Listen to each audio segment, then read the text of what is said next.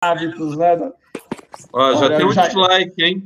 Já tem um dislike. Nem começou, já tem um dislike. boa noite, boa noite, pessoal. Estamos populares. Né? O dislike já foi antes de entrar no ar. Tudo bem, galera? Boa noite, já estamos no ar. Bem-vindos a bordo do Captain Bob para todo o Brasil e o mundo via internet. Estamos iniciando então um Fly Safe, fora de horário, 9 horas da noite. Aí, o Ruas, aqui entre nós, hein, gente? Vamos dar uma parada. Olha a foto de fundo do, do comandante Ruas. Olha que show de bola, show de bola, hein? Peraí, deixa eu fazer um negócio. Olha, peraí, vamos fazer um negócio aqui, ó. Atenção. Pronto, agora sim, hein? E olha, pessoal, para vocês babarem, ele que tirou a foto. Ai, que legal. Pessoal, boa noite. A gente estava. Vamos já pedir.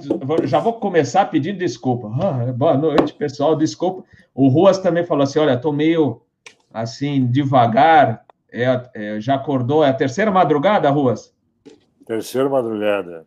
É, então a gente voltou, graças a Deus, né? Ao Ainda velho bem, Ainda, Ainda bem. bem. já estava tava na hora, na hora de da gente voltar a voar, só que é o que, que acontece? Às vezes o Capitão Bob dá uns pipocos, o Ruas pode ser que vai dar uns pipocos, o Ivan Carvalho está em treinamento, está lá no hotel em Campinas, pode ser que vai dar uns pipocos. Isso. O Berenstein, é, o Eu pipoco também. que ele deu. É, o Berenstein, o pipoco que ele deu agora, na realidade, não foi ele, foi o, é. foi o cachorro dele. Mas, pessoal, boa noite a todos aí. É a turma, a galera do canal Asa que está no chat, já digitando. Eu, antes de iniciar, eu queria agradecer ao meu amigo Teomar Sereta, que escreveu o livro é, Nas Asas da Linha do Tempo, do Exuperi e sua galera também, os companheiros aeropostais. Olha aqui o livro, que sensacional. Deixa eu mostrar aqui, ó. Oh, depois eu vou colocar aí no ar, no, no comentários do, do episódio. Se alguém quiser comprar o livro dele, eu passo contar tudo que vocês precisarem. É muito legal. Agradeço até, até a dedicatória dele. Muito obrigado, hein? Valeu mesmo. E hoje nós vamos falar do Alaska 261, um acidente, mais um acidente emblemático, muito comentado nos meios de aviação. Uh, vou dar boa noite a cada um dos convidados, fazer a nossa tradicional fonia e aí a gente começa no PowerPoint e vamos mandar brasa. Lembrando que amanhã temos um episódio de aeroporto às 8 horas da noite e o Captain Bob está em Brasília, vai amanhã fazer um bate-volta é, Marabá. Marabá, aliás, Marabá hoje estava uma temperatura agradável, que ele já puxou o metar para ver como é que vai estar amanhã. Estava excelente, o jeito que o aviador gosta, 38 graus com 1008. Olha, cafe, cafezinho para o Captain Bob, já vou botar na tela. Muito obrigado, agradecendo de coração o Coffee Fan do Captain Bob. Captain Bob, então, está no estúdio móvel em Brasília. Mas vamos lá. Comandante Ruas, boa noite. Mais, olha, mais Coffee Fan aqui. Muito obrigado. Boa noite, seja bem-vindo. Você está em casa, né?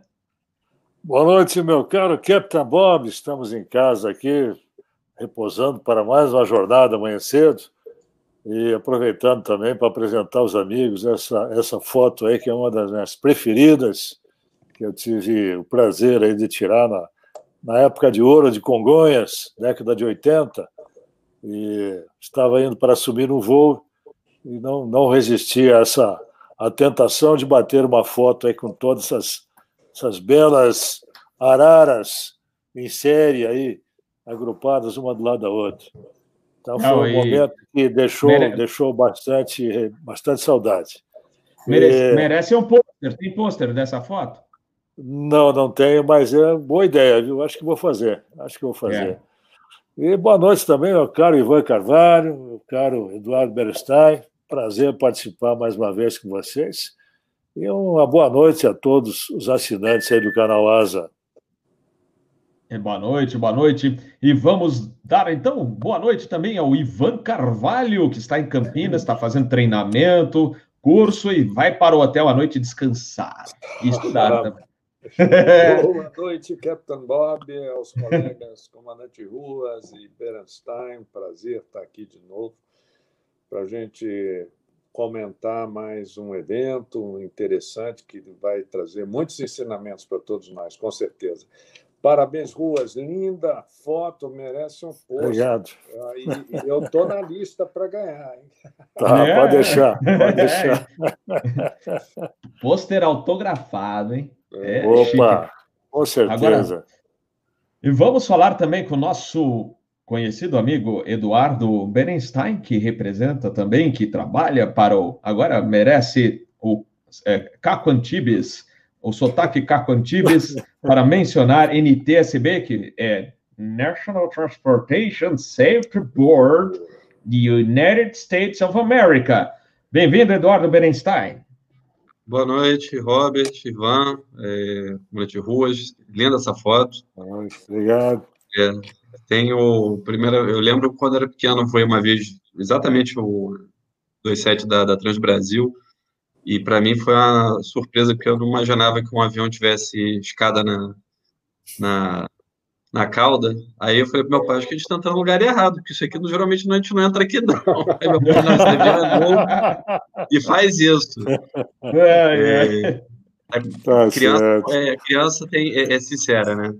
Boa noite a todos, boa noite a todo mundo que nos, nos assistindo.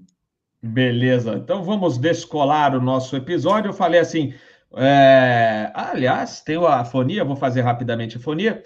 E eu falei para os nossos convidados que eu estou usando hoje o Wi-Fi do hotel. É um perigo usar o Wi-Fi do hotel, mas vou tentar. Porque... Eu também, eu também. então, se tiver pipoco, eu falei, vocês assumam o controle da aeronave, que depois o Captain Bob volta.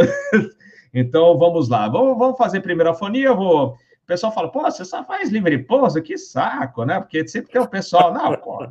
Então vamos chamar o controle de Salvador, já que o Capitão Bob pousou em Salvador, vindo de Guarulhos, então vai fazer o ASA 277, eh, chamando controle Salvador. Então, controle Salvador, muito boa noite, é o ASA 277, sente da informação uniforme, vai passar o nível 190. Boa noite, Asa 277. Prossiga no perfil da Açuga ou no Alfa, desça para 4 mil pés. autorizado a proa de Gevmo. Ajuste de altímetro no 0 no 5. Sente, Asa 277, voando Gevmo 4 mil. O no 0 no 5. Confirme a possibilidade do Asa 277 voar Logave. Afirmo, asa 277 autorizado o PROA de Logave, então desça para 2.500 pés, confirmando o ajuste 1 no 5, reporte estabilizado no ILS Zulu da pista 1 em Salvador. Sente o asa 277, muito obrigado, descendo para 2.500, 1 no 5, voa Logave e vai reportar estabilizado no ILS Zulu para 1 asa 277. É isso aí, pessoal, mudou, hein? Fizemos um, uma fonia diferente, e agora vamos partir então para o nosso episódio de Fly Safe, dos Fly Safe aqui no canal Asa, segurança de voo. E eu vou começar, como eu tenho feito tradicionalmente, pelo nosso PowerPoint, para explicar um pouco para quem não lembra deste acidente, um pouquinho de como tudo aconteceu, né? Eu peço a, a gentileza dos nossos convidados que, se vocês quiserem também trocar informações durante a apresentação do PowerPoint, fiquem à vontade, alguma correção, inclusive, que o Captain Bob fez esse PowerPoint ontem à noite na casa do brother dele, o tio Alfred, o Alfred Swervling. Aliás, quem assistiu a live do Instagram ontem do canal Asa viu a coleção do meu irmão de modelitos, um 200 e um 400 de aviões. Então, deve tem gente que gostou bastante, falou para deixar o quarto dele trancado no Natal, que senão vai sumir maquete. Mas dá, vamos lá.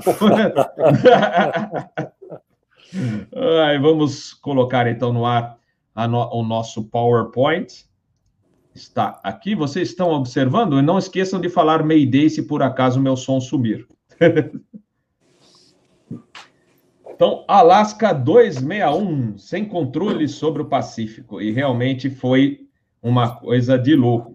O Berenstein, pessoal, tinha comentado comigo, eu, eh, vocês viram aquele filme com Denzel Washington, que ele faz estripulias com o avião dele, e aí, no fim, consegue salvar um monte de gente, só que pegam ele, ele tinha problemas com drogas, álcool, mas não tem nada a ver o piloto aqui do avião da Alaska com drogas, etc. Mas é, eles usaram no filme, né, para fazer a história do filme, fizeram baseado nesse acidente, acredite se quiser. Então vamos lá. McDonnell Douglas DC983 ou MD83. Aí a matrícula, vocês veem que a foto não corresponde à matrícula da aeronave acidentada, que o Captain Bob quis mostrar para vocês um pouquinho do, do avião da Alaska, direitinho, a pintura da Alaska, que é uma empresa tradicional dos Estados Unidos, né? É uma matrícula do avião que se acidentou, November 963 Alfa Sierra. Passageiros, 83, tripulantes, 5, total de mortos, 88. Não tinha como salvar ninguém. Então, vamos lá. 31 de janeiro do ano 2000. Então, é, já faz 20 anos, um pouquinho mais de 20 anos. Puerto Vallarta, México, é uma, uma cidade aí no, no litoral é, do Pacífico, no México. Então, muita gente devia estar passeando por lá e estava voltando para São Francisco e Seattle. Esse avião ia São Francisco e depois Seattle. Decolagem 14h30 local. E aí, um, falando né, da Alaska, que foi criada em 32, tem a base operacional em Seattle, no estado de Washington, é lá no oeste, viu, gente? Não confundam, porque já teve repórter da Folha de São Paulo, acredita?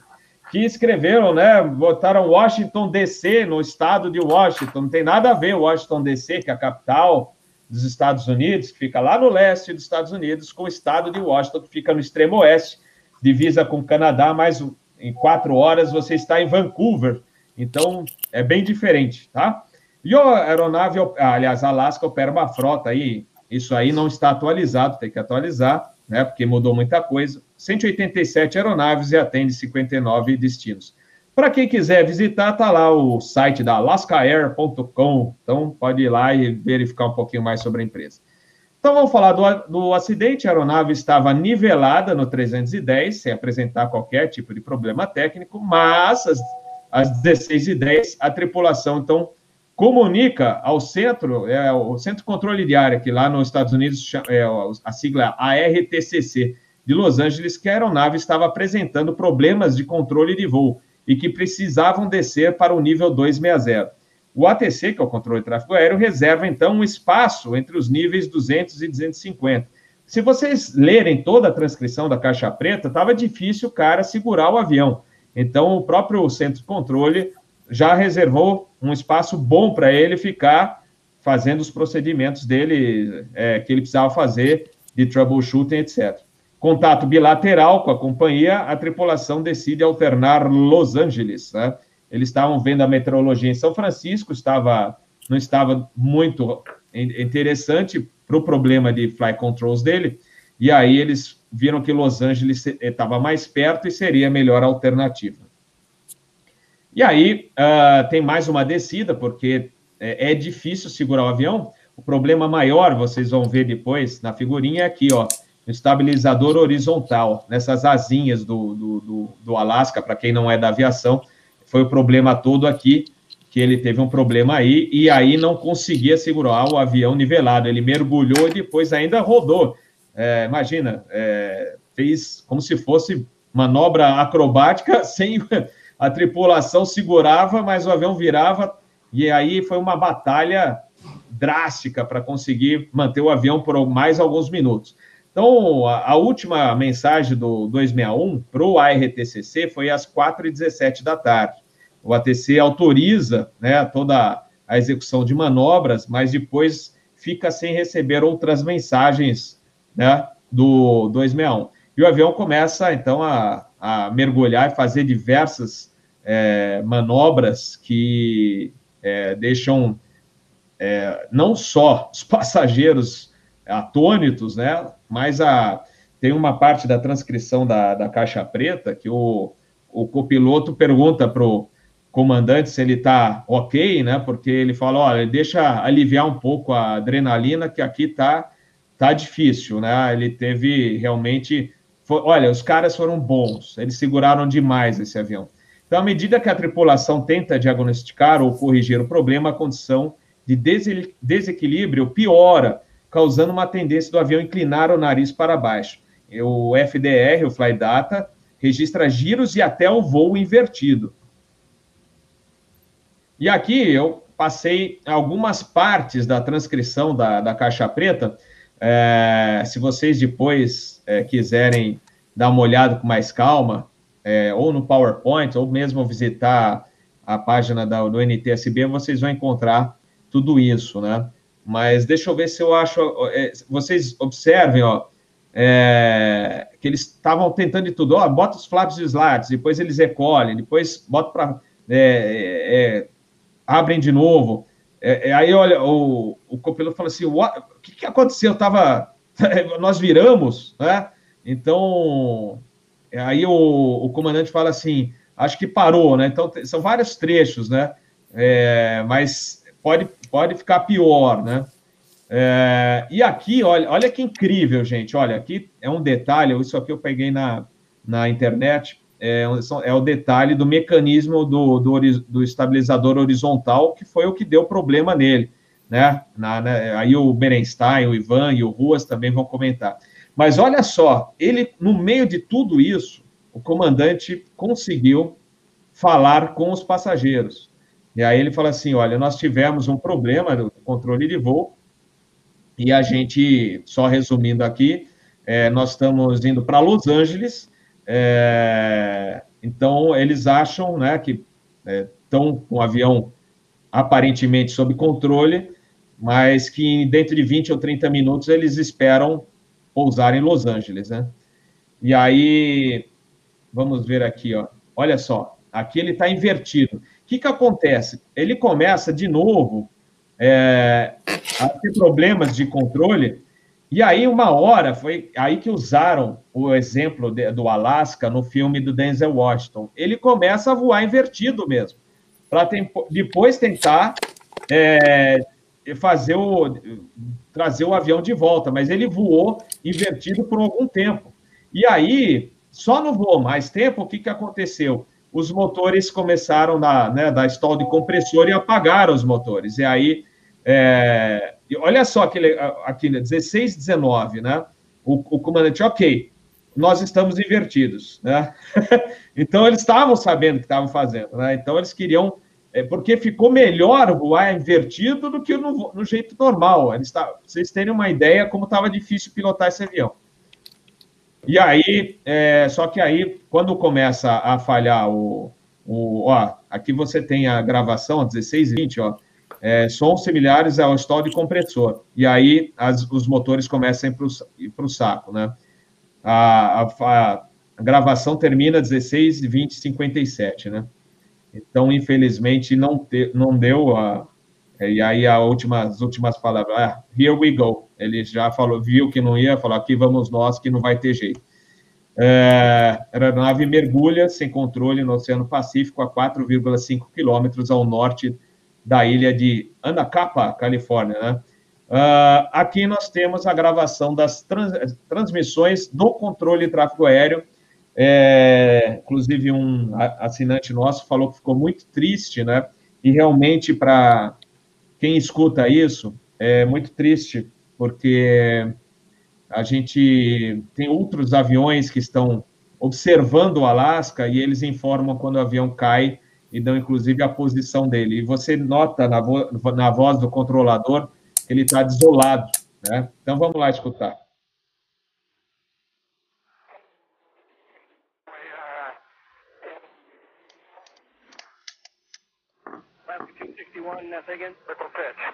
Alaska 261, say again, sir. Yeah, we're at a 26,000 feet. We are in a vertical dive. Not a dive yet. Airplane. Alaska 261, Roger.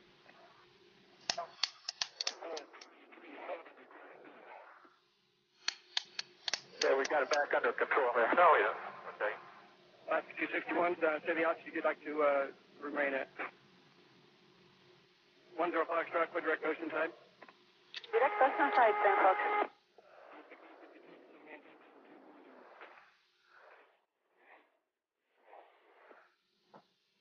Alaska 261, state condition.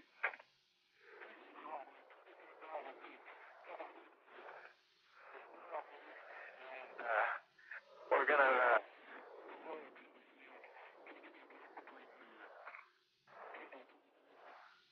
Alaska Alaska 261, maintain block altitude by level 200 through by level 250.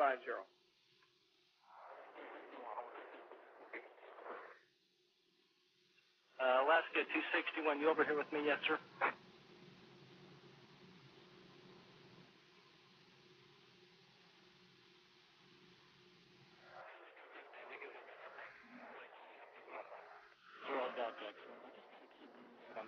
As far as we know right now, he doesn't have any intent to go below 17,000. Keep your eye on them, okay? Will do, Delta X-ray. Thanks. Hi, Zero Delta X-ray. That plane has just started to do a big, huge plunge. A big, huge plunge. Uh, thank you. Skywest 5154. The MD-80 is uh, one becoming about 2 o'clock, about 10 miles now. Another pilot reports he's really looking pretty bad. They're heading to your right. You see him?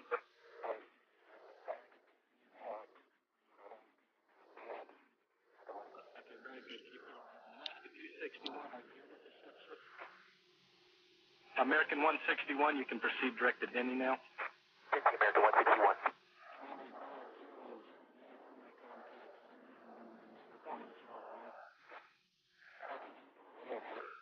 Plane's inverted, sir. Over in front of you now, Skywest 5154. You still good? There's a site. He, uh, definitely out of control. Okay, very good. Yeah.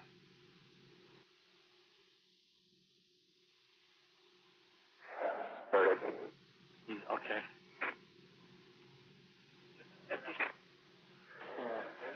Just do what you need to do there, Skywest 5154. Keep us advised.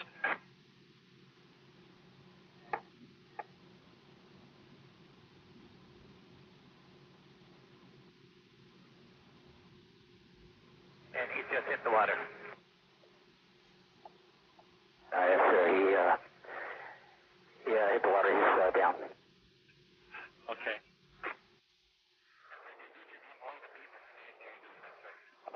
Now, what, we have the spot marked right here. Thanks, guys. American 161, contact center on 126.52. 26.152, American 161. Center, he's about uh, two and a half miles off the end of Anacapa, just uh, towards Point Lacoo. Okay, it's about two and a half miles off the east end of Anacapa, was it? Sir, that's affirmative. Actually, he's up the, uh, the northeast end, probably 030 heading off to Anacapa. There was a boat that doesn't seem to be turning around right next to him. Uh, roger that. Uh, zero Delta X.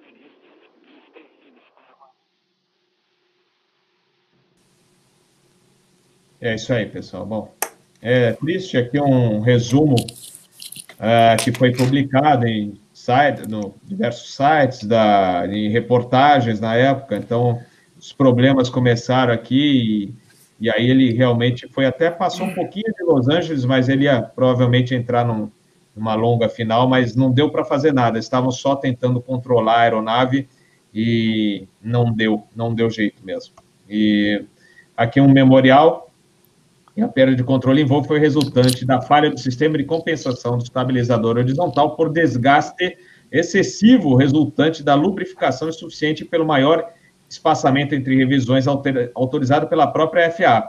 Na realidade, a gente vai ver que tem muita coisa errada, que a manutenção da, da Alaska já tinha feito denúncias, a FAA é, não, não levou muito em consideração outras denúncias de problemas internos da companhia e a gente vai falar isso, sobre isso no debate, mas podia ter sido evitado se tivessem feito a, a, o procedimento correto, né?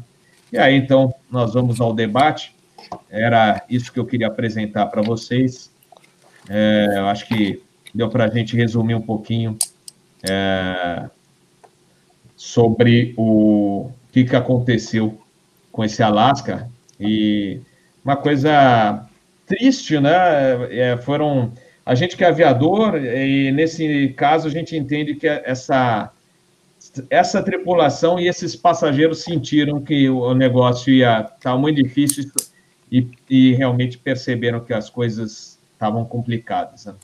Mas vamos lá, vamos passar então a palavra ao Eduardo Berenstein. Berenstein, você é o primeiro aí na lista e eu vou dar um, um off aqui nos nossos microfones para a gente livrar dos chiados aqui, tá bom? E o okay. É, gente, infelizmente esse é um outro acidente também que a gente tem o um divisor de águas dentro do NTSB, porque muitas coisas foram é, acontecendo, várias pessoas que é, podiam ter avisado é, não avisaram, outras que, que avisaram foram totalmente é, é, desacreditadas pelo sistema. É, existe a entrevista até de uma senhora do FA que é, a pessoa que várias vezes falou que havia problemas na, na manutenção e na engenharia da, da Alaska, e, e o chefe dela do FA mandou ela, falou, oh, você tem que fazer eles parecerem que está tudo certo. E foi um dos fatores contribuintes ao que aconteceu aí. Então, explicar só um pouco é, a respeito do, do que estava acontecendo na Alaska Airlines, naquela época, é, eles começaram, assim como os programas de turbina, que a gente chama de programa MOR, que a gente consegue fazer com que o espaçamento entre manutenções é, das turbinas seja é, mais dilatado, você fica mais tempo voando e menos tempo é, fazendo manutenção, fazendo com que as manutenções sejam é, pequenas partes em pequenas paradas, e assim o avião não precisa ficar um dia inteiro parado. Então, uma das coisas que sempre demorou para fazer a lubrificação dessa rosca sem fim, que é atuada por dois motores, um que fica em cima e um que fica embaixo. Opa. Então, quando um está mandando girar para um lado, o outro manda girar para o outro, e assim vai, fazendo com que o estabilizador se movimente. Esse, esse tipo de, de manutenção é, para esse tipo de avião, no mínimo, teria que levar quatro horas, no mínimo. E a Alaska estava fazendo em uma hora. Então, quer dizer, ou não estava sendo feito, ou estava sendo mal feito.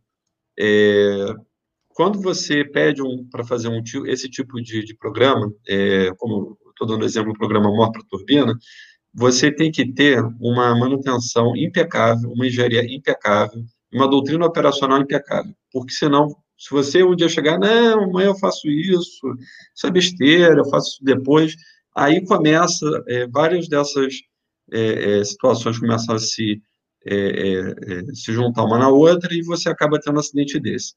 Para esse tipo de rosca sem fim, para vocês terem ideia como isso foi tão sério, o ônibus espacial usava o mesmo sistema que esse avião usava para fazer a trimagem do, do estabilizador. Na, no caso da, da, NASA, o estabilizador do, do shuttle é uma coisa só, do tipo que é o Mirage, é, é flap, é estabilizador, é, é, é alerão, tudo ao mesmo tempo, mas era o mesmo princípio o mesmo sistema. É, isso foi tão grave que eles começaram a falar assim: vamos parar os voos espaciais, se tiver algum, a gente vai cancelar só para abrir e ver o que estava acontecendo.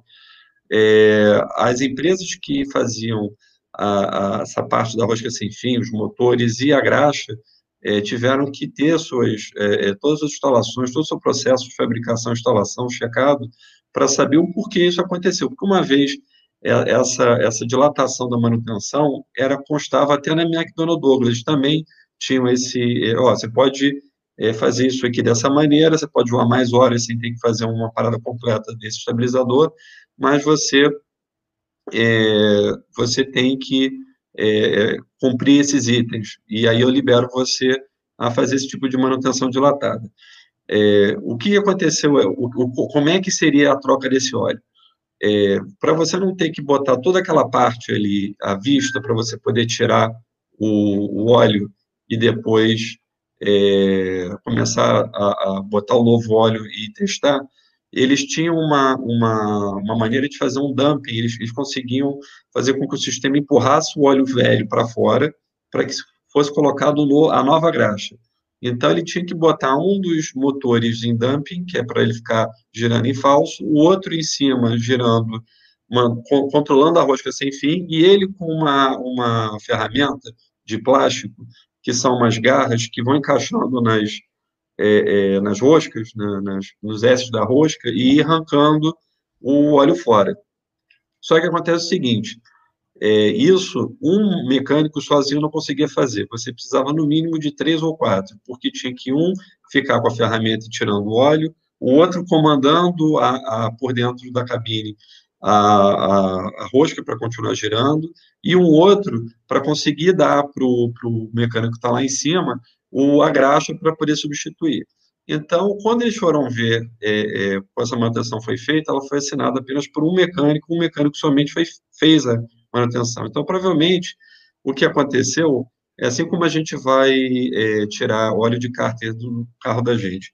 Se a gente tira por aquela, aquele sistema de aspiração que vem por cima, se ficar um pouco de óleo velho por baixo do cárter, aquele óleo velho pode começar a formar pedras, que é o que o óleo velho vai fazer, ele vai começar a ficar duro e vai formar pedras, e isso vai fazer com que isso passe pelo sistema e quebre.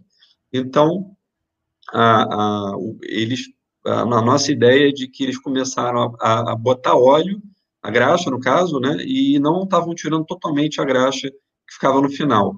Isso sobrecarregando a tensão do motor que fica embaixo. Então, quando eles estavam voando, uh, e estavam comandando né, a trimagem do avião, é, um dos motores provavelmente deve ter travado, e o outro motor começou a empurrar e a rosca não conseguia rodar. O que, que acontece? O motor de baixo provavelmente quebra, é, ele, ele, ele entra em dumping, só que ele faz com que o motor que está em cima comande o que ele quiser, para onde ele quiser, então ele acaba comandando tudo para baixo e faz o avião começar a voar de início para baixo. É, teve um, um, piloto da Alaska Airlines, que, que a, o, o, safety record da Alaska Airlines nunca foi muito bom, é, mas eles tiveram um piloto que teve um problema similar com esse, alguns meses antes. Ele fez um relatório para a Alaska dizendo: olha, a gente tem um problema, acho que é, alguma coisa está errada, porque eu tenho voado os aviões nos últimos seis meses e tenho notado que a parte de trimagem está ficando indócil. Você vê que, de repente, o avião tinha que ter começado uma trimagem é, contínua e, de repente, a trimagem chega num ponto, é, é, do ponto A ao ponto D, sem passar pelo B e C. Isso não é normal. Ele mandou esse relatório para o safety da empresa, o safety da empresa simplesmente escondeu o relatório.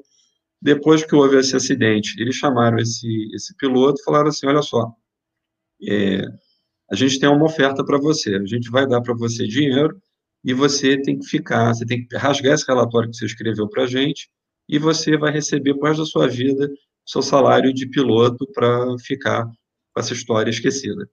E, infelizmente, na, na, naquela época, a justiça americana ainda aceitava esse tipo de coisa porque eles não tinham noção de que aquele relatório, se tivesse percorrido todo o seu trâmite normal, esse acidente provavelmente não teria acontecido, porque o NTSB pediria ao FAA a suspensão do, da, da licença de manutenção deles e obrigaria os motores e todas as partes do avião a terem suas manutenções de volta ao que originalmente saiu fabricado pela McDonnell Douglas e todos os problemas seriam detectados e resolvidos, é, até mesmo suspensão da, da, licença de operação da empresa. Então, é, esse divisor de águas, que hoje não, é, é, não um relatório desse, se fosse descoberto, mesmo que o piloto quisesse rasgar, fingir que não fez, ou quisesse fazer qualquer tipo de é, settlement com com, com o Departamento de Justiça, é, obrigatoriamente eles teriam que mandar isso para o Departamento de Transportes, o que faria chegar no FAA e no TSB. É, infelizmente, alguns países ainda têm essa juventude é, conceitual de aviação ou de transporte, achando que porque o cara assina um acordo de que ele não vai falar, que aquilo não pode ser dito, porque é de interesse público, você vê, tantas vidas foram perdidas porque um relatório não teve o seu trâmite normal. É, é, teve um mecânico que, que realmente, depois que foi é, é, arguído a respeito do acidente, contou que realmente isso era uma prática normal deles terem que fazer manutenções de seis horas acontecerem em uma hora, duas horas, com menos pessoal, é, pessoal. Isso, claro, que fez com que toda a segurança do, do avião tivesse comprometida. E você vê uma coisa que nenhum de nós quer passar. Você está numa máquina que não tem nenhuma condição de voo e que você não tem nenhuma condição de tirar ela daquela situação e trazer ela em segurança para o solo.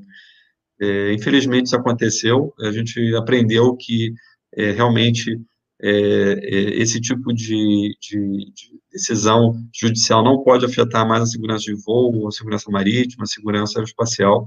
A gente não pode mais aceitar que a pessoa que sabe e faz o relatório, é, que ela seja calada, e que, infelizmente, essas práticas só têm um destino, é esse tipo de acidente, porque a toda a economia que essa empresa fez com esse tipo de manutenção, ela perdeu é, de uma vez só tendo esse acidente, que manchou a reputação da aviação americana, manchou a reputação da empresa, é, e, e, assim vai, tanto que manchou a reputação do FAA no momento que o chefe da pessoa responsável por é, é, fiscalizar a Alaska Airlines diz ó, você tem que fazer o possível para eles parecerem que está tudo certo. É isso que você tem que fazer, o resto não é problema.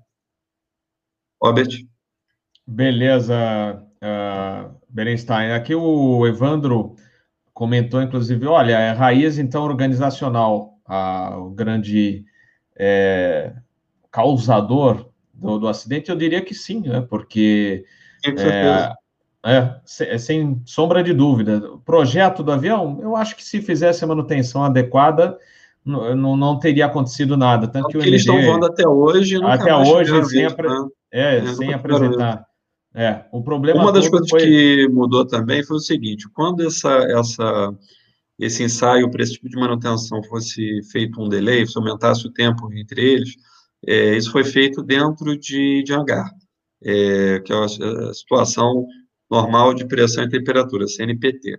Então, é, é, você, quando faz isso é, num dia ventando, chovendo, nevando, no, no, no apron, com uma escada que, dependendo da velocidade do vento, o mecânico não pode estar naquela escada. Se for um cherry picker, também, dependendo da velocidade do vento, ele não pode estar ali. O avião tem que sair. Aí ele chega, manda o avião para a próxima base e diz: Cara, não consegui fazer isso, você vai ter que fazer aí. Aí o cara diz: Mas ele só tem 30 minutos de solo, eu preciso de 4 horas.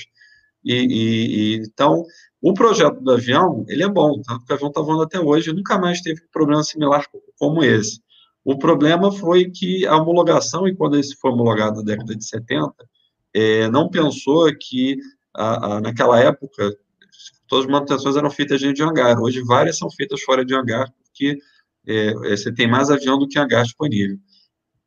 Então, é, hoje, quando você vai fazer esse tipo de é, é, certificação, você tem que certificar na real situação que aquela aeronave vai estar e na pior delas então, que esse avião vai estar parado num deserto, com tempestade de areia, e aí o cara vai dizer, ó, então, nessa situação não pode fazer. Então, assim, claro que não só a, a, a UFA, mas o ITSB também aprendeu, a gente aprendeu muito, é, de que certas certificações, elas são é, muito bonitas quando você tem tudo disponível. Agora, quando você não tem, ela não pode ganhar essa certificação. Então, várias outras certificações foram revistas.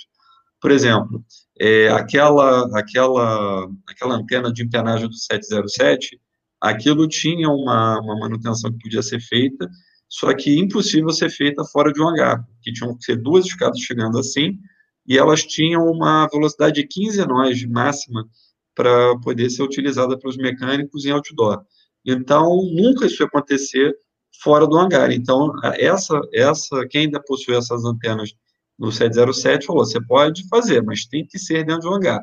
Ou do hangarete, que tenha pelo menos duas, é, é, duas é, é, laterais. Senão, você não pode fazer. Por quê? Porque senão o mecânico vai dizer que fez, aquilo não fez, aquilo se solta, pode pegar na, no leme ou no profundor e causar um outro acidente. Perfeito, perfeito. Agradecendo aí o pessoal mandando cafezinho para o Captain Bob, a Nicole acabou de mandar um super coffee, que é o super sticker. Obrigado, muito obrigado. E vamos prosseguindo então com o, no, com o nosso debate. É, o Araújo lamentando como é que pode fazer, alterar todo o procedimento que é, é determinado pelo fabricante. É, e o pior, com a nuance é, da, é do FAA, né, Eduardo? Então, mas na verdade a McDonnell Douglas autorizava essa manutenção, mas ele, é, é, eles não analisaram, eles ainda não tinham essa ideia de que é, essa manutenção ia ser feita é, com pouco tempo de solo, com menos uhum. mecânicos. Então, nessa, nessa, nessa situação, teve um erro da empresa que realmente é, é não fez a manutenção como estava escrito no manual. A, a McDonnell Douglas é, não pensou, mas isso também, várias outras também não pensaram na época que essa manutenção ia ser feita fora de, de, um, de um hangar.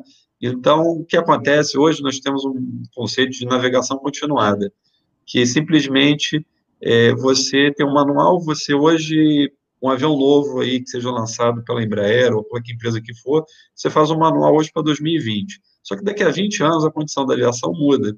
Então, esse manual tem que ser revisitado várias vezes, porque se a, a circunstância da aviação muda, você tem que também é, é, favorecer novas, é, é, é novas possibilidades. Por exemplo, vou dar um exemplo agora que a Airbus é, quer que um drone faça o walk-around do avião e possa também voar por cima para poder ver que é a parte que a gente não vê, em cima da asa, em cima da fuselagem. Só que aí tem o seguinte: para isso poder ser aprovado, tem que ser feita uma pesquisa, mas isso já está sendo pensado para aumentar a qualidade daquilo que a gente consegue ver na fuselagem do avião, que hoje para a gente é limitado, que eu não consigo ver por cima da asa. Mesmo que eu vá por dentro do avião e veja, a janela de, do, do passageiro ainda me cria algum tipo de impedimento para ter acesso e ver tudo que está ali em cima.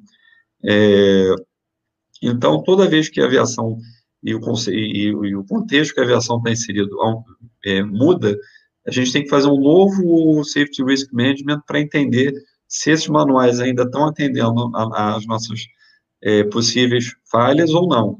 Então, isso é um conceito que já já está sendo bem discutido, muita coisa está sendo escrita a respeito disso, e com certeza a próxima reunião da, da ICAO com a FAA e todas as administradoras, é, isso vai ser abordado. Perfeito, Berenstein. Vamos então ao nosso amigo Ruas, liberando aqui o som do Ruas. Será que eu consegui? Ô, Ruas, tenta, faz um teste aí, porque eu acho que deu pane aqui. Vamos lá. Aquele por aqui agora. Beleza. Tá ouvindo bem? Agora sim, agora sim. Okay. 5 barra 5. Eu quero, Bob, em primeiro lugar, parabéns aí pelo PowerPoint. Deixa a gente mais atualizado, fica bem interessante aí para os assinantes. E meu caro Eduardo, que show de bola, hein? Pô, você deu uma explicação aí de PHD. Obrigado. Muito bom, meus parabéns. E, realmente, esse acidente, a primeira coisa que a gente pensa é justamente na política operacional da, da empresa, no caso é a Alaska Airlines. A segurança da empresa começa lá em cima, na diretoria. Né? Quando a diretoria é, começa de cima para baixo a burlar a segurança de voo, o resultado só pode ser esse. Né? E muitas empresas começam é, facilitando essa parte de manutenção, e aí, quando tem um acidente, elas veem o quanto custa um acidente? Caríssimo. Muitas empresas, inclusive, nem sobrevivem a um acidente. E a Alaska Airlines ela tinha essa cultura de negligenciar aí a parte de, de manutenção. Mas eu não vou falar mais de manutenção, porque tudo que tinha que ser falado, uhum. o nosso querido Eduardo já falou. Vamos falar um pouquinho dos pilotos. Que coisa horrível. Eu acho que a pior coisa que pode acontecer com o piloto é quando ele não consegue mais é, dominar a máquina. Né? E no caso deles, foi praticamente impossível é, levar esse avião até o pouso. Além da, da força descomunal que, durante algumas fases aí do, do voo, tiveram que empregar para tentar manter ela sob controle, quando houve o rompimento aí da, do, do, Jack Crew lá do, do estabilizador horizontal, eles desceram com 13.500 pés é, de razão por minuto, ou seja, é praticamente um, um mergulho vertical. Mesmo que a aeronave ainda tivesse controle, depois de colocar numa situação de offset desse tamanho, seria muito difícil tirar a aeronave desta, dessa condição. Eles tentaram até uma manobra muito inteligente já que a aeronave tinha a tendência de baixar o nariz, quem sabe se invertendo o, o sentido do voo, voando de dorso, não controlaria essa descida. Mas, infelizmente, não funcionou, porque acabou tendo o rompimento lá do, desse parafuso sem fim lá na estabilizador horizontal, e aí o impacto foi a questão de 80 e poucos segundos, 81 segundos, se não me engano. Muito triste, realmente, e a gente, como, como piloto, fica sentindo impotente imaginando passar um dia por uma situação dessa, não tem o que fazer. Você apenas prolonga é, por algumas milhas o local do impacto, não tem o que fazer. Eu recordo que com, essa, com essas aeronaves de cauda colorida que estão aí atrás, eu tive algo, não vamos dizer parecido, mas uma dificuldade de controle estabilizador horizontal pelo mesmo problema. A graxa que colocavam no sem fim era inadequada em voos longos, no caso do meu voo foi um Manaus-Brasília, ela congelava. Então, o, o, o cruise trim, que no 27 funcionava com o flap, flap up, tinha o cruise trim, e depois o high speed trim, que funcionava com o flap embaixo. E a hora que eu precisei do cruise trim, não tinha ninguém em casa. E o chão crescendo e eu era copiloto. Aí eu berrei para o colega, ajuda aí que não está funcionando. Aí a gente abriu a manivela da roda de comando e comandamos manual. E depois de várias tentativas, destravou e voltou a funcionar já com o flap embaixo, com o trem de alta velocidade, mas pelo mesmo problema de lubrificação inadequada, uma especificação de graxa que não era adequada para aquele mecanismo e acabava em algumas situações congelando, e teve alguns desses incidentes até que se voltou a usar então o material eh, de especificação. Mas é terrível e o, que desgosta também é que fizeram aquele filme, né, o Desert Washington, Uhum. E além de manchar muito a reputação da nossa categoria profissional, porque falou um monte de besteira, de absurdo, inclusive com o uso de drogas, é, fantasiou demais uma situação. Quer dizer, eu achei até um desrespeito com as vítimas do acidente aquele filme. Eu, no CRM que eu fiz passar esse filme, eu protestei violentamente para que não usasse aquele filme para ninguém, entendeu? como exemplo de nada. O filme é um lixo. Entendeu? E acabei sendo, sendo atendido. Mas realmente situação terrível e muito bem explicada aí pelo Bernstein e o que eu tinha a falar por enquanto era isso aí. Vamos em frente. Que susto em ruas. E né, realmente poderia, né, esse problema que você teve, né, da, eu, era, eu era copiloto novo, realmente, quando vi que não tinha o controle, a gente descia high speed, o chão chega rápido. É. Eu, na hora, berrei para o comandante: ajuda aí que não está dando para segurar, não está funcionando o trem. Caramba! Aí a gente Olha. foi na manivela. Vamos no, no comando manual do trem. Isso tinha acontecido já umas duas ou três vezes. Aí resolveram, após um reporte bem incisivo, resolveram analisar e descobrir que o problema era esse corrigiram. Graças a Deus corrigiram e não tivemos mais problema. Mas podia ter tido.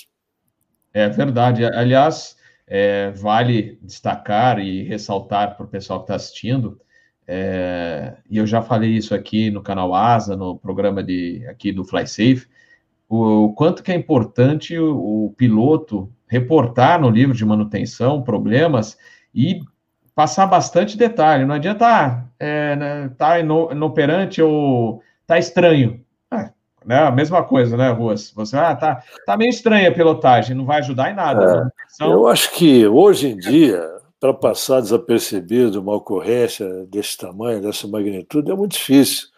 É. Existem diversos mecanismos, né? o AQD, o próprio reporte de manutenção, reporte para a ANAC, reporte para o CENIPA.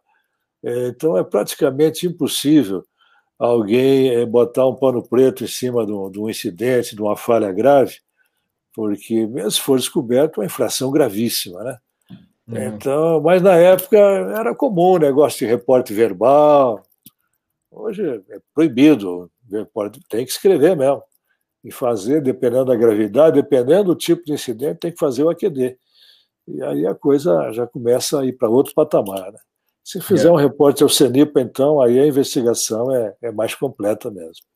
É, eu, agora é importante, importante, gente. Olha, pessoal que está no aeroclube, desde cedo, ah, viu uma coisa estranha no avião ou não está funcionando bem, relata de maneira dúvida, bem apropriada a manutenção, para que eles tenham né, informações para né, pesquisarem a pane ou o problema técnico. Sem isso, a manutenção não consegue fazer muita coisa. Então, tem que estar bem escrito e bem detalhado. Sempre, e não, não deixe de fazer, principalmente, né? Reportem sempre. Né? É super importante. Perguntaram, ah, falaram assim, é, se houve um comentário aqui, ah, se o avião foi para cima do mar para evitar áreas povoadas, não, ele já estava vindo pelo oceano, né? Então, estava é, na rota dele, não é que ele saiu de cima do território, foi lá para o oceano, não, ele já estava passando no través aí é, é de Santa Catalina, né, que é aquela ilha perto lá de Los Angeles, e aí, um pouquinho antes, começou a apresentar problema, e aí foi, não teve, é, a única área que ele teria que sobrevoar de cidade mesmo, seria se ele conseguisse estabilizar o avião, e aí prosseguir para pouso em Los Angeles, aí ele teria que sobrevoar a cidade. A não ser que ele optasse por operar, em vez de pousar na pista 25, mas eu acho que ele não ia optar por isso, optar na pousar pela 07, que é o procedimento que eles usam à noite só em Los Angeles para não fazer barulho na cidade. Mas pelo, pelas condições de controles de voo, eles não iam, eu acho que eles não iam tentar, talvez, a não ser que chegando, né, se conseguissem pelo menos chegar, fosse mais perto e ir para 07. Mas eh, como eles já tinham passado é, da cabeceira 07, do eixo de aproximação, então a 25 já estava mais próxima mesmo para eles virarem, girarem base pela direita e aí prosseguir para a pouso. Então vamos lá, vamos falar com o nosso amigo Ivan.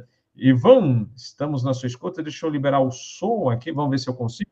Foi. Está... Estão me ouvindo? Afirmo, 5 barra 5. Beleza. Bem, depois de tantas boas explicações, uhum. né? É, esse mecanismo de atuador do estabilizador, tanto na Boeing quanto no. Eles são muito parecidos. Né? O 737 já teve problema, o 27, como o Ruas colocou. E a falha nesse no MD-83 foi de uma porca. É, essa porca ela acabou, por, por, como o Eduardo falou, pelo, pelo processo de lubrificação mal feito ele acabou comendo a rosca do sem fim do eixo do jack screw e eles perderam totalmente o controle do estabilizador. Né? Uh, e como o Ruas falou, é, a pior coisa é o piloto não ter ideia do que está acontecendo na sua aeronave. Ele, eles deram slat, eles fizeram tudo e o avião entrava em atitudes anormais. Né? Então, uh, eu, eu sempre digo que a nossa segurança ela começa no chão e a manutenção tem um papel preponderante nisso. Lembre-se que nós estamos em 2000, há 20 anos atrás, mais ou menos na década de 80, a partir da década de 80, nós começamos a ver acidentes que nós começamos a colocar um fator adicional nos acidentes, que é o fator organizacional. Né? A gente até então falava-se muito do fator material, fator humano, mas o fator organizacional começou a entrar na, na, nos acidentes com uma forma muito, muito, digamos assim, forte. E, sem dúvida nenhuma, é, houve aí um, um, fator organizacional, houve aí uma violação rotineira que existe nas organizações. Às vezes a gente, elas são muito sutis, mas elas começam com pequenas violações e se tornam violações rotineiras. E isso, se a organização não tiver uma forma de estancar, pode acontecer isso que aconteceu na Alaska. Para vocês terem uma ideia, é, falsificou, inclusive, é, registros de manutenção na Alaska nessa época. Esse foi um dos findings uh, na investigação. Outra coisa que depois desse acidente ficou muito notório, o Berenstein falou, a aeronavegabilidade continuada. Uh, no plano de manutenção básico que um fabricante apresenta para um operador, o operador pode, dentro das suas práticas, é, interagir com a agência reguladora e uh, fazer alguns adendos a esse programa de manutenção, fazer um programa de manutenção continuado, como se chama, é um programa on condition, desde que ele demonstre capacidade para fazer isso e controle para isso. Isso é muito importante, tá? Então há uma flexibilidade, mas para isso o operador precisa ter muito critério, ter uma engenharia muito forte para poder isso ser aprovado pela própria autoridade, né? É, você pode fazer um, um trabalho onde que você ah, como o, o fuso tinha um acesso muito é, difícil, você pode até, é, junto com a autoridade e com o fabricante, desenvolver uma forma de fazer o trabalho e isso ser aprovado. Vários operadores desenvolveram isso. Então, não é uma coisa tão engessada. Porém, tem que ter um trabalho muito forte da engenharia, da autoridade local supervisionando isso e do próprio fabricante, né? Ah, esse acidente deu origem a um troço que nos Estados Unidos chama-se Dirty Dozen, ou traduzindo para o português, os 12 vilões. São 12 fatores que influenciam muito a performance da manutenção.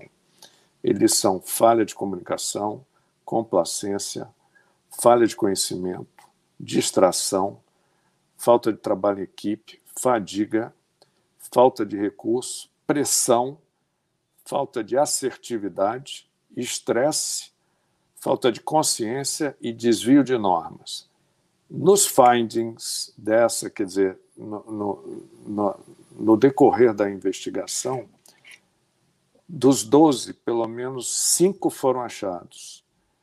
Uma foi a falta de assertividade. A, a, os mecânicos sabiam do problema, mas não abriram a boca, a não ser esse essa pessoa que o, o, o Bernstein falou que estava fora do loop e o piloto, mas a própria manutenção sabia, depois de várias entrevistas, os mecânicos sabiam do problema da manutenção.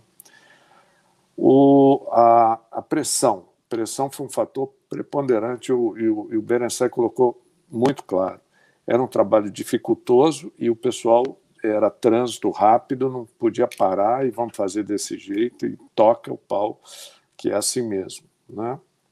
Então, é, esses 12 fatores de risco, eles são hoje são temas da manutenção em muitas das empresas. São fatores como a gente tem os pilares do, do CRM para a área operacional e corporativa, a manutenção uh, tem esses 12 fatores de risco que sempre tem que estar sendo monitorados, sendo discutidos dentro da manutenção, porque eles exigem, eles existem exatamente e são fatores que podem trazer é, insegurança e falhas como essa é, operacionais, tá? Então eu acho que eu, que eu podia acrescentar nisso tudo aí, mas foi muito bom, muito bem colocado. E eu acredito que deve ter sido, infelizmente, uma situação muito ruim para os pilotos, né?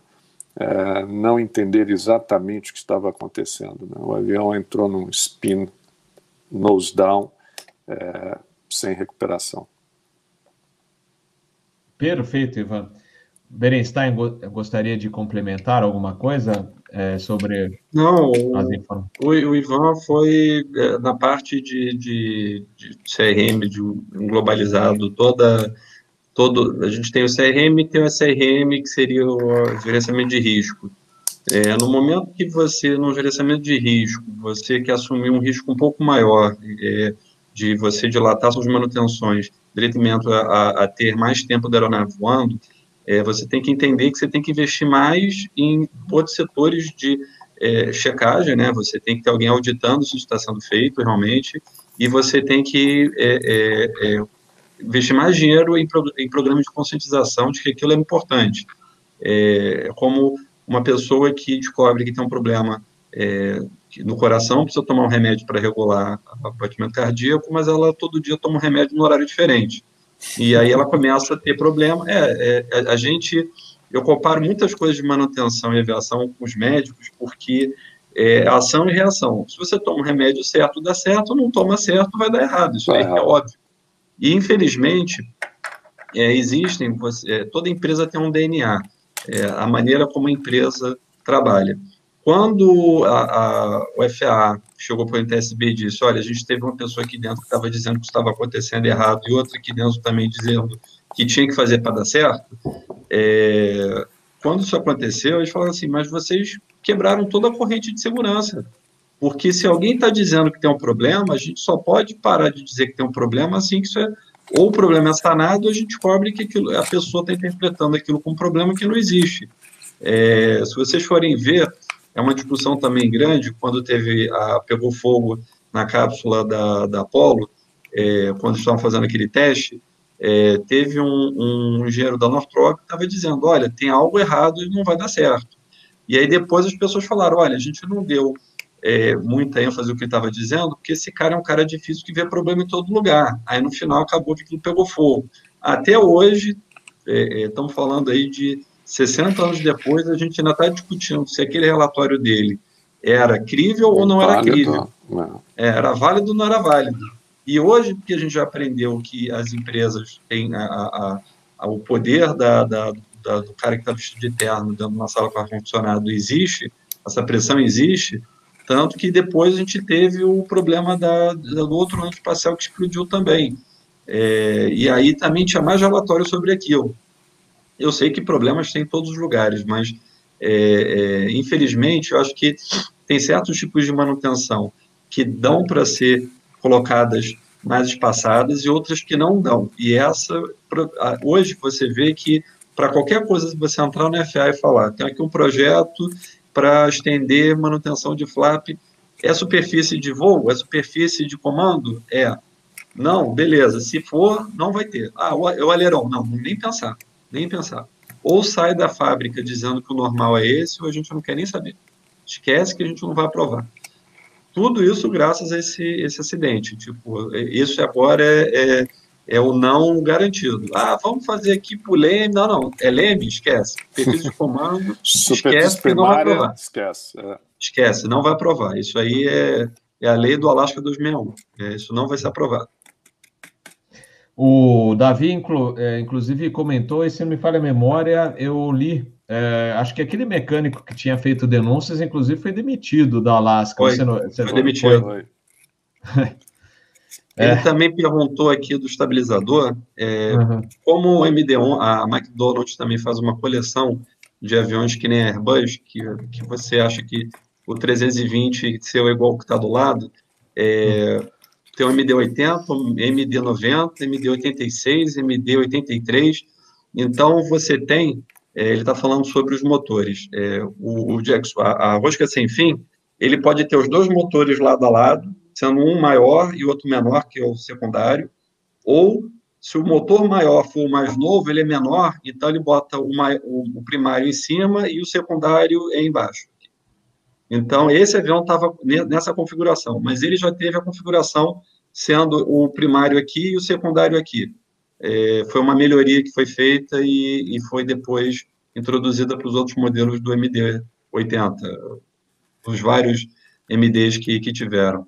E, e, só que esse com motor embaixo é um pouco mais caro por ele ser mais efetivo.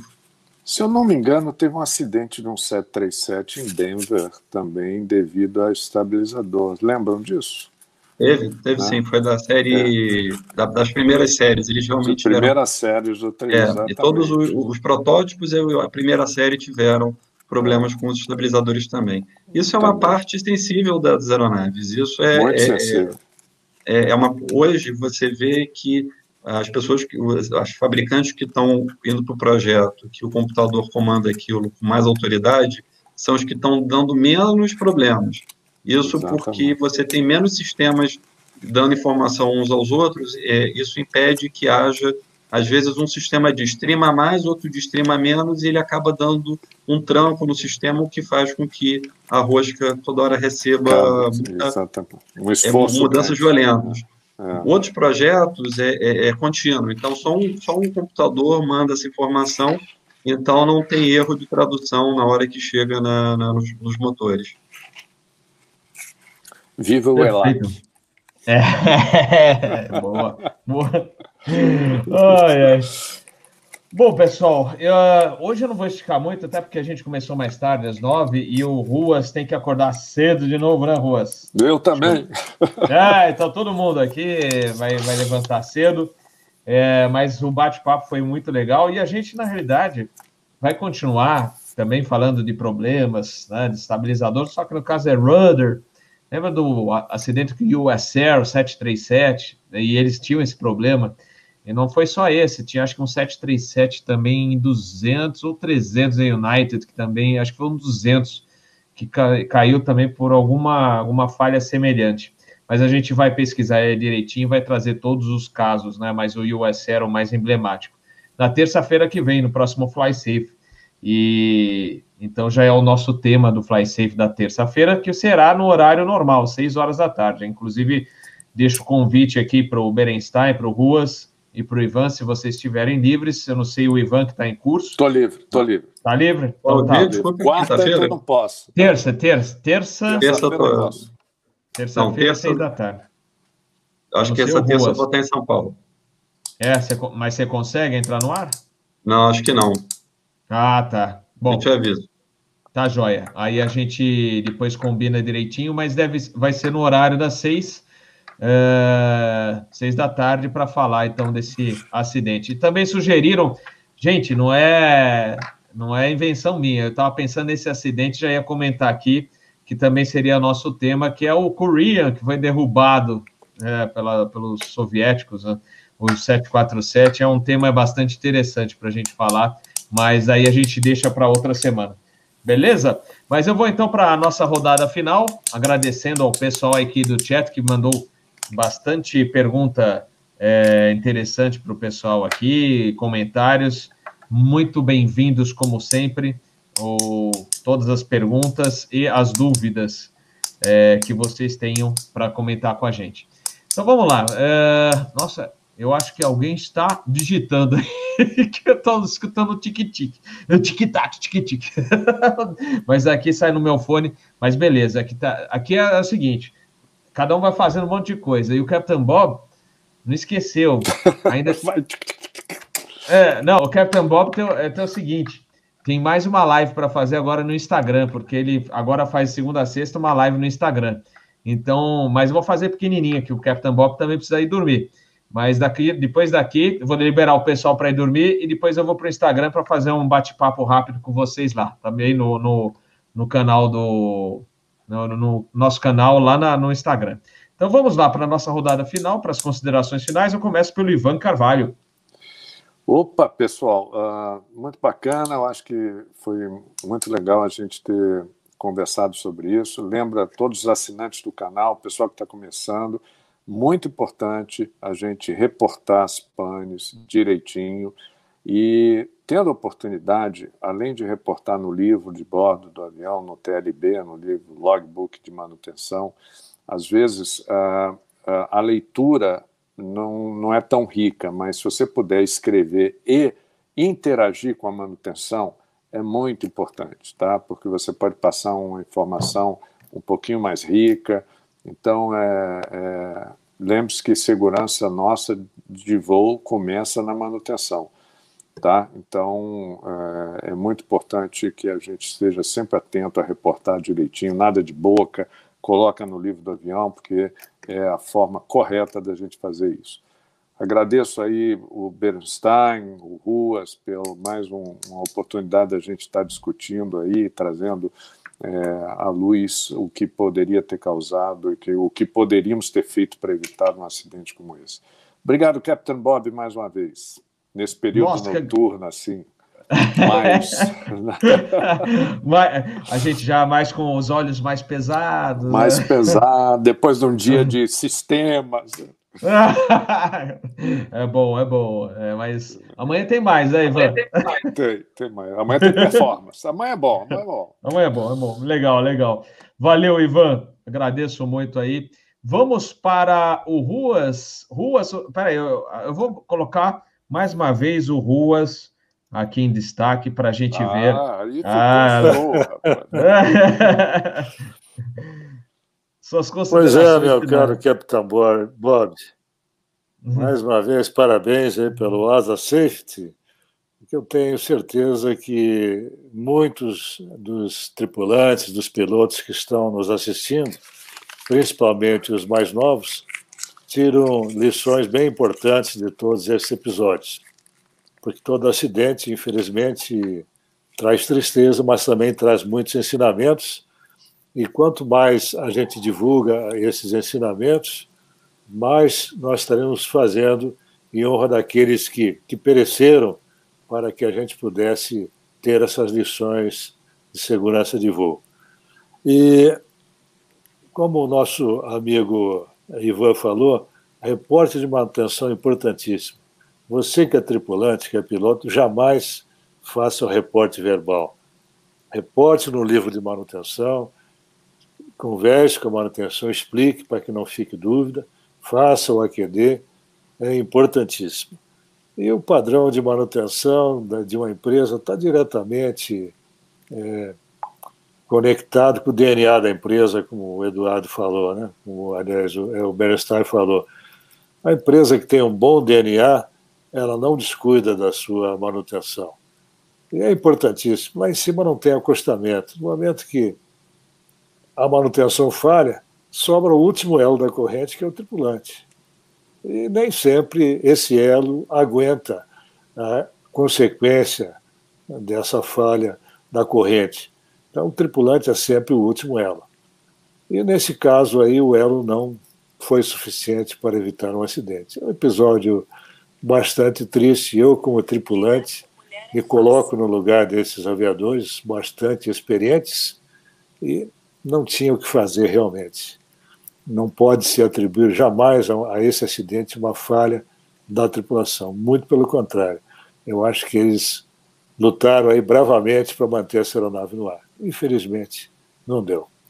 Então, o que eu tinha para falar era isso aí. Perfeito, Ruas, verdade. É, eles foram. Não conseguiram é, salvar os passageiros e a eles, né? mas foram heróis pelos, pelo, pelas tentativas e por tudo que fizeram na pilotagem. Fizeram de tudo para tentar salvar esse avião. Então, as nossas homenagens aqui a eles e a todos os passageiros e tripulantes do voo da Alaska. E Ruas falaram que isso aí não é uma foto que você fez, é uma obra de arte. Diz que as melhores fotos são tiradas ao acaso, né? Você é. só vê que a foto ficou boa antigamente quando revelava, né? Mas hoje quando você olha numa tela grande de computador. É verdade. Às é vezes verdade. você pensa que vai ser uma excelente foto e fica uma porcaria. Então tem muito fator sorte também. E a técnica é, da foto. Né? Essa aí é. foi sorte. Nossa, ficou perfeito mesmo, parabéns. Vou querer, vou querer uma foto, a, a, cópia dessa foto, vamos fazer um pôster, hein? Pode deixar. Vamos, vamos fazer. Valeu, Ruas. Berenstein. Então, é, para os nossos assinantes né, todos saberem que é, nós temos um, um, lema no TSB. Se a gente não está fazendo nada, quer dizer que a gente está negligenciando alguma coisa. Então, é, vários desses acidentes, principalmente os acidentes que começam da década de 70 até o início da década de 90, é, ensinaram muito a, a, a, todos os órgãos de investigação de acidente aéreo no mundo de que é, é, se um manual existe, existe há muito tempo, é, alguma coisa dele tem que ser revista, porque é, não é possível que as condições de que essas aeronaves estão voando hoje estão iguais do mesmo dia que elas saíram para o início da sua, da, da, sua vida aeronáutica. Então, é, constantemente nós estamos analisando vários é, é, é, manuais de manutenção, manuais de operação, tipos de operação, certificações dessas operações, para que sejam produzidas novas é, regras e, e solicitações ao fabricante e os operadores para evitar que um outro acidente desse aconteça por uma coisa que a gente é, não viu, e uma coisa que a gente não viu e não ouviu, porque o relatório não chegou às nossas mãos. É, infelizmente, os maiores avanços da aviação ainda vêm desses acidentes, mas um dia eu sei que a gente vai chegar a um ponto que a gente vai conseguir estar à frente deles. É, todo o dinheiro investido em segurança a gente não vê. Quando a gente não investe, que a gente vê. Então, é, é, provavelmente vários outros acidentes que podiam ter sido, poderiam ter acontecido porque é, as manutenções estavam sendo negligenciadas, não foram mais porque hoje o órgão controlador fica em cima, que nem um falcão, que nem uma águia, olhando minuciosamente o que está acontecendo. Muito bom, Berenstein. Valeu. Então, pessoal, de vocês, Ivan está livre. O Rua, você vai estar tá livre terça-feira que vem? Nas eu, eu, 18? Eu te, eu te confirmo amanhã, pode ser? Pode ser, pode ser. Então, o, lembrando, pessoal, que o Fly Safe volta na terça em horário normal, às 18 horas. É tudo de acordo com a escala do Captain Bob. Uh, sugeriram mais pautas, o DC-9 da Southern, Captain Bob voou no DC-9 da Southern, é, fez um Miami-Orlando, tem um acidente também emblemático do DC-9 da Southern, bem lembrado aqui. Uh, Fernando perguntou de Brandemburgo, que é a matéria do aeroporto né, de amanhã. Sim, é o novo aeroporto de Berlim, que deveria estar pronto em 2011. O meu irmão Alfred foi, inclusive, visitar as obras, e amanhã ele estará na live para contar um pouquinho desse é, problema, uma vergonha para a Alemanha, porque parece coisa de ter terceiro mundo. É tipo escada rolante que o corrimão, ou melhor, escada que o corrimão está com defeito, é, sistema contra incêndio com defeito, tubulação de combustível subterrânea com defeito, e entre outros problemas, e superfaturamento. Se vocês falassem isso, eu ia achar que era algum aeroporto brasileiro. Mas, mas não é. Mas não é. Então, amanhã nós vamos falar às 8, 8 horas, hein? Não é às 9, hein, pessoal? Amanhã é mais cedo, 8 horas da noite, sobre esse aeroporto, essa vergonha que aconteceu na Alemanha, uma vergonha nacional, que é o, o novo aeroporto de Berlim. Então, o Alfred vai estar amanhã, que é o meu irmão. Vai estar o Peter Beyond, que vocês conhecem, o nosso amigo consultor e analista na área de Aviation Management, e também o Marcelo Fouquet, Marcelo Fouquet, que é da área de marketing da Lufthansa e mora em Frankfurt, ele já participou de algumas lives, então ele estará também conosco para comentar sobre o assunto, sobre o aeroporto de Berlim, que agora parece, parece que vai ser inaugurado, 31 de outubro. Mas já falaram, tá cheio de defeito, inclusive teve político querendo derrubar o terminal que já tinham erguido. acredite, acredite se quiser. É, é incrível. Eu diria que a coisa, por exemplo, outro dia eu comentei no Instagram que Cuiabá fizeram, né, o tal do, acho que é a VLT, o trem, né, aquele trenzinho para atender a Copa do Mundo. É, pelo menos fizeram a linha de trem, consumindo não sei quantos milhões de reais, ou pior ainda, mas foi um absurdo. A cidade ficou em obras para fazer a ligação do aeroporto para o centro da cidade. Fizeram a linha, mas cadê o trem? Não funciona até hoje. E o pior, teve político e ainda estão pensando se vão enterrar os trilhos. Olha, enterrar o dinheiro junto, né, que foi gasto. Então, Nossa é, pois é, pois é, as coisas que a gente não, não aguenta. Mas é isso. E a Brandemburgo, Berlim, gente, em Berlim aconteceu isso na Alemanha. Então, mas vamos lá, amanhã vai ser um bate-papo interessante. O meu irmão vai contar falar sobre essa visita e falar algumas características dos aeroportos, alguma história. Então vai ser bem, bem legal. E na quinta, lembrando, hein? Asa News não vai ser na sexta, vai ser na quinta, às 20 horas também, em função da escala do Captain Bob, tá bom? Pessoal, agradecendo aí a presença dos nossos ilustres, ilustres convidados, dos nossos queridos amigos do chat. Obrigado pelo Coffee Fund do Captain Bob. E aí, então, amanhã a gente se vê é, às 8 horas da noite no Asa Airports para falar do aeroporto de Berlim, o Brandenburgo. Muito boa noite, obrigado a todos e bom descanso. Ah, Captain Bob vai agora para o Instagram. Quem quiser bater um papinho lá, vou lá rapidinho. Não vou esticar demais que o Captain Bob precisa dormir também, tá bom? Até lá, hein? Um abraço, valeu! Tchau, tchau! Um abraço. Falou. Tchau, um abraço.